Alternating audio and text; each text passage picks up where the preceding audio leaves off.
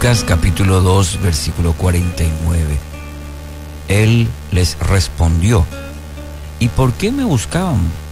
¿Acaso no sabían que es necesario que me ocupe de los negocios de mi Padre? Esta es la respuesta de Jesús. Jesús dirigiéndose a sus padres, María José, cuando tenía aproximadamente 12 años. Habían viajado hasta Jerusalén para el tiempo de las fiestas. En un momento dado, José, María, se dan cuenta que Jesús no estaba en el grupo de viajeros. Así que empezaron a buscarlo con mucha preocupación por todos lados. Después de un tiempo, unos días lo encontraron eh, sentado en medio de los doctores de la ley, quienes estaban, dice el texto de Lucas un poquito más adelante, eh, asombrados por su inteligencia.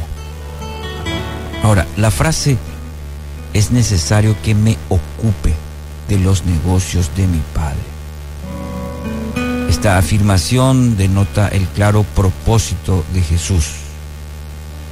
Podría haber estado con, con sus amigos, con su familia, quizás conociendo nuevos lugares, explorando. Pero Jesús estaba en el templo, con grandes eruditos de la ley, hablando sobre las escrituras. Mucho se puede hablar de este texto desde diferentes lentes, pero el hecho de estar ocupados en los asuntos del Padre es lo que eh, nos toca hoy un poquito mencionar en la reflexión de hoy. Estar ocupados en los asuntos del Padre no es una cuestión de mera religiosidad. Es el resultado de una relación profunda, genuina con el Señor. Se trata de tener nuestras prioridades bien establecidas. Hoy, ¿qué puede significar a nuestra vida esta frase los negocios? Otras versiones dicen los asuntos o cosas del Padre. Y contextualizando un poco esta frase, ¿qué podría ser a tu vida, para nuestra vida, el hecho de decir los negocios o los asuntos o las cosas del Padre? Todo aquello que agrade el corazón de nuestro Dios. Podríamos resumirlo sencillamente de esa manera. Todo aquello que agrade el corazón de nuestro Dios. Estar centrados en la voluntad del Padre. En Juan 4:34 Jesús dijo, mi alimento consiste en hacer la voluntad de Dios, quien me envió, y en terminar su obra. Un propósito, conocer ese propósito y vivir en base a ese propósito.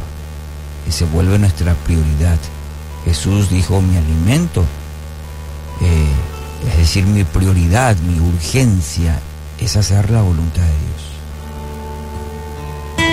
No consiste en satisfacer nuestros deseos, actuar de acuerdo a lo que queremos, lo que nos agrada, nuestra voluntad, sino es estar involucrados en las cosas del Padre, en los negocios que a Él le atañen, le agrada.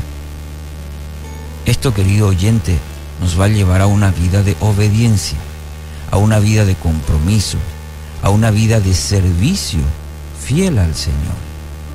Y esta, según la palabra de Dios que encontramos, es la voluntad para cada uno de sus hijos. Obediencia, compromiso y servicio. Tres aspectos muy importantes en la vida de cada hijo e hija de Dios. Obediencia, compromiso y servicio. Juan 6:38.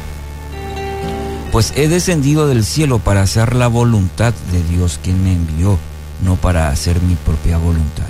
Jesús. Y decimos que es nuestro, nuestro modelo.